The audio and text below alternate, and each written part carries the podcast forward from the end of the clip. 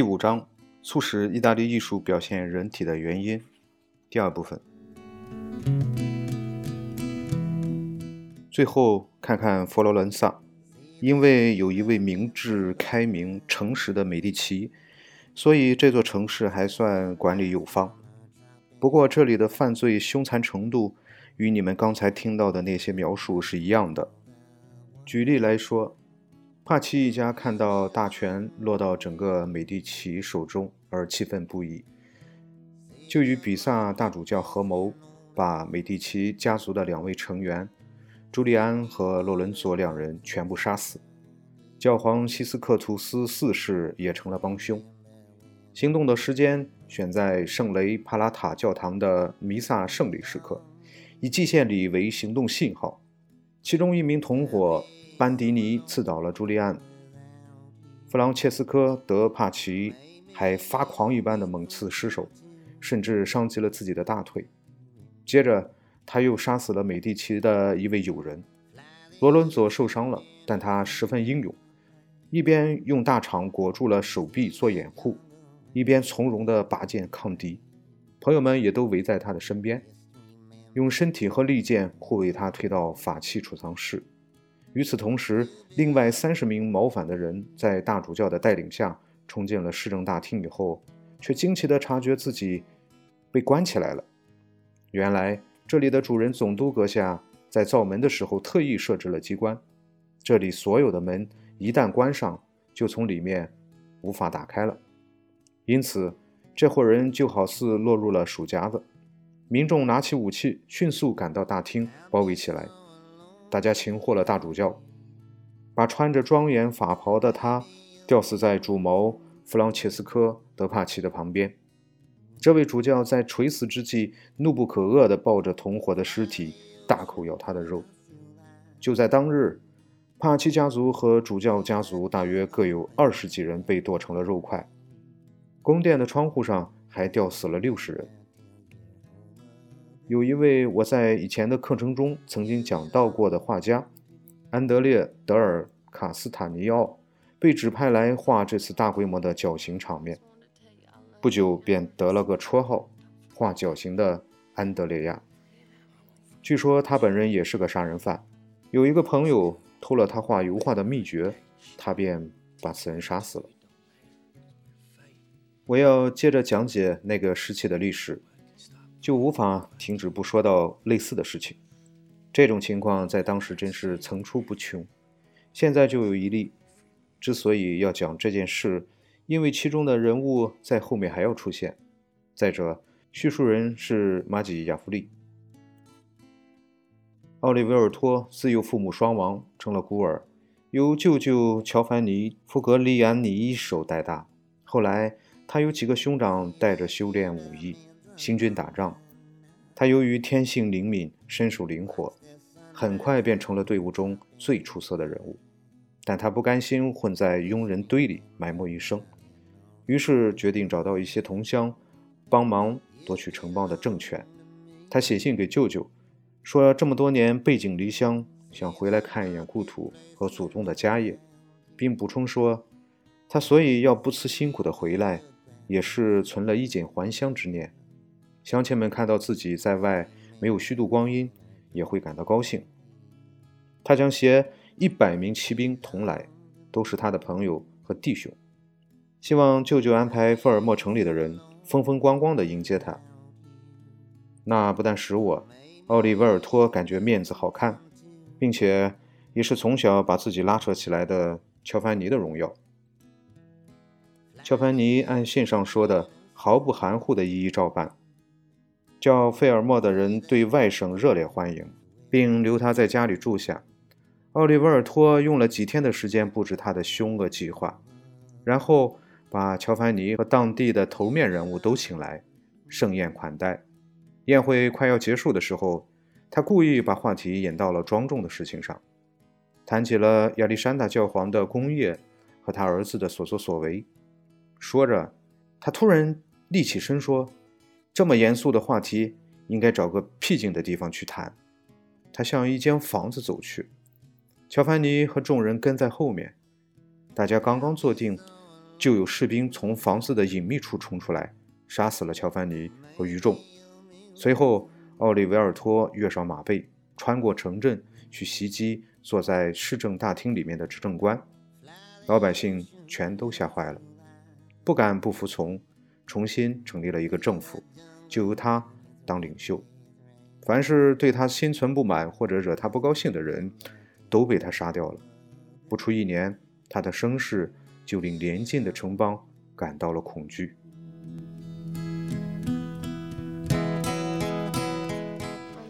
这类行径屡见不鲜，齐塞尔·博尔吉亚的一生都充满了血腥。教廷能够收服罗马涅邦，靠的就是一系列背叛与暗杀，这就是封建社会的真面目。每个人都由着性子攻击别人，或者保护自己，让野心。邪恶与仇恨升至顶点，既不害怕官府的干预，也不畏惧法律的镇压。但是，十五世纪的意大利与中世纪的欧洲有着极大的分别，其标志就是当时的意大利人素养很高。关于这种高雅的文化，你们在前不久已经见到了许多的证明。这确实是个非同寻常的对比。一方面，举止优雅，趣味美妙。另一方面，心地和性情还带着残暴。那些有学问的人、鉴赏家、文雅人、体面的社会名流，同时又是盗匪、刺客和凶手。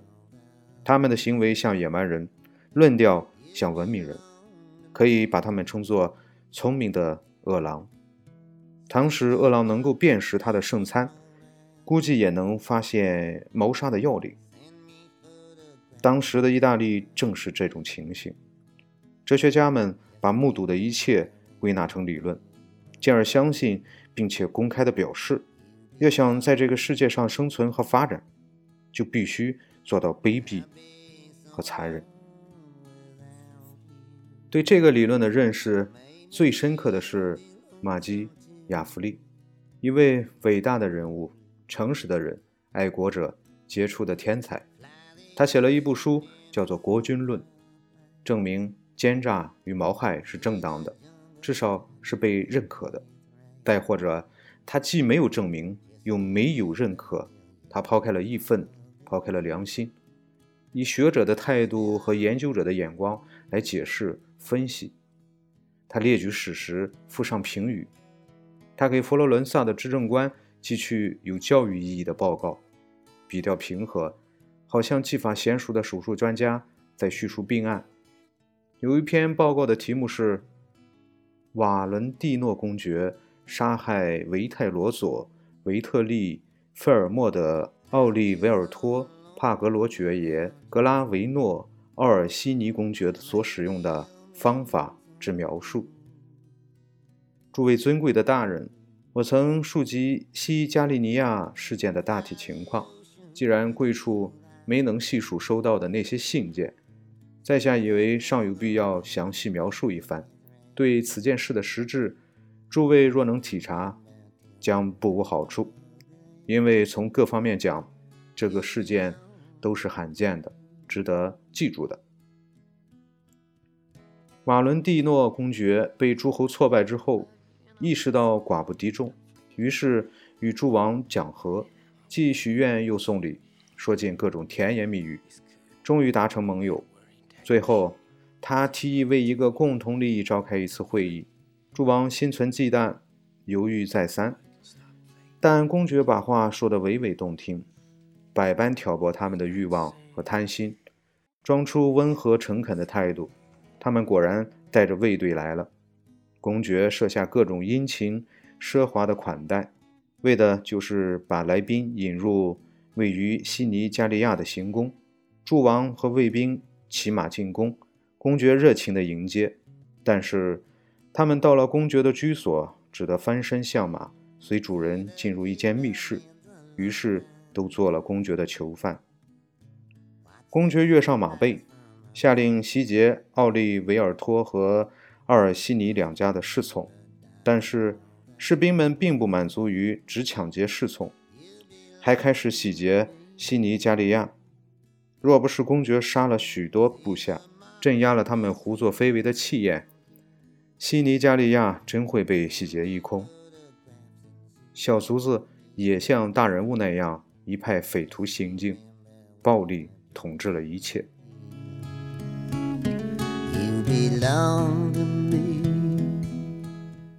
入夜时分，骚乱止住了。公爵认为应该把维泰罗索和奥利维尔托杀掉，于是派人把两人带到某处勒死。维泰罗索恳求前来行刑的人替他向公爵求情，赦免他的全部罪名。奥利维尔托哭着指责维泰罗索才是真正对公爵不利的人。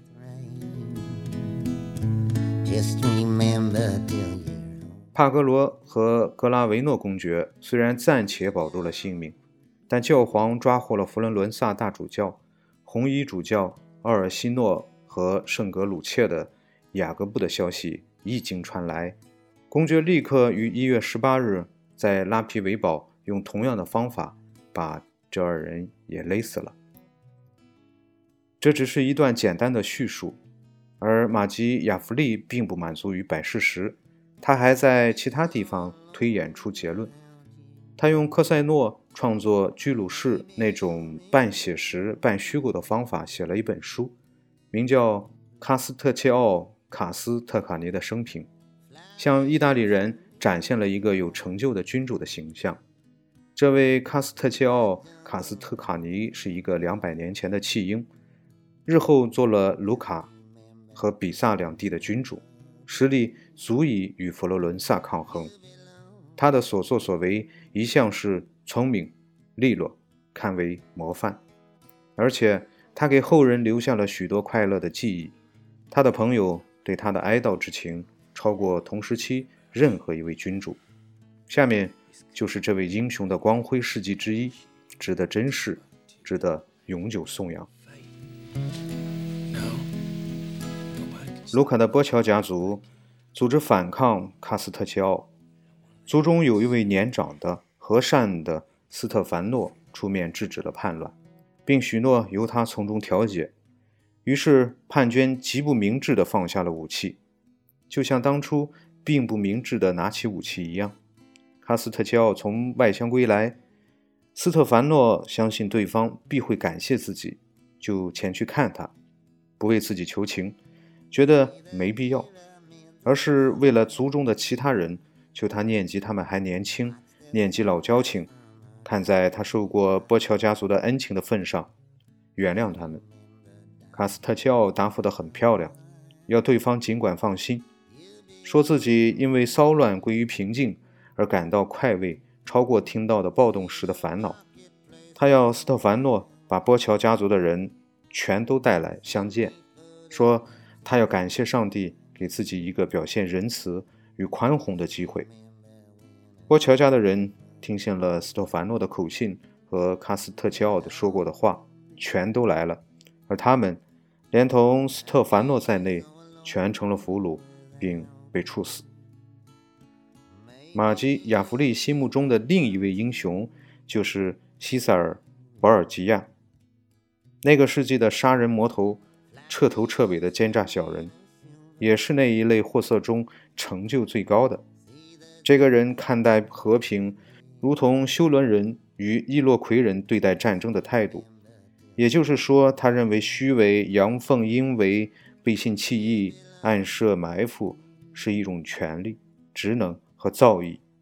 他把这些手段适用在每个人的身上，甚至他的家人和亲信。有一天，为了抑制关于他种种暴行的流言扩散，他把自己委任的罗马涅的总督雷米罗特奥尔克抓了起来。这位总督为保尔吉亚立过许多功劳，正是因为有了他，那个城邦才没有惹出什么事端。就在第二天，城里的人既快慰又惊惧地看到总督的尸体被切成两段，横躺在广场上，血淋淋的钢刀就放在尸体的旁边。公爵派人传话，因为雷米罗对百姓过于严厉，这是对他的惩罚。就这样。巴尔吉亚为自己制造了公正严明、保护庶民的统治者形象。马基雅弗利据此得出的结论就是：人人都知道，一个君主能够言出必践、品德刚正、不耍奸诈，是值得赞美的。然而，根据本时代的经验，凡有大成就的统治者，皆不顾信义，而以狡猾的手腕迷惑别人的头脑，最后把那些讲信用的人毁掉。当许下的诺言对自己有害，或者许诺的目的已不存在的时候，明智的君主就不能或者不应该守信用。再说，身为君主，永远不会缺乏正当的理由来掩盖失信。要紧的是，要掩盖的漂亮，伪装的像模像样，做一个高明的骗子。人是很简单的，容易受眼前需要的摆布。想骗人的人，总能找到让他骗的人。很明显。这类习俗和这类格言对人的性格有着重大的影响。首先，是完全没有司法和警察制度，纵容了犯罪和凶杀，实施其报复的手段残忍，为了求生而不断的采用武力，内心变得越来越强硬。人们喜好做出骤然的极端的决定，要时刻想到如何杀人和置人于死地。再有。由于生活在不断的极度的危险之中，人总被惊恐和激烈的情绪缠绕，无法辨别美好细腻的感情，没有叹气的冷静的批判精神，庄严而单纯的情感在冲撞他的心灵。遭受威胁的不是他某一段时间的运气，而是他的全部生活和亲属的命运。他可能从高位上直接跌入地狱，就像雷米罗。波乔、格拉维纳、奥利维尔托，一觉醒来，眼前就是行刑者的钢刀或绳索。生活如同疾风骤雨，意念绷得无比紧张。那时人的精神刚强得很，可以全部发挥出来。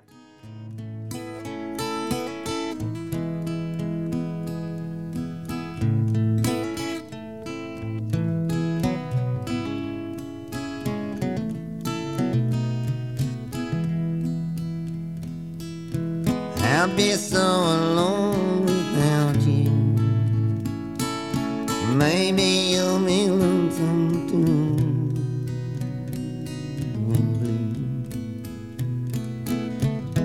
Fly the ocean in a silver plane. See the jungle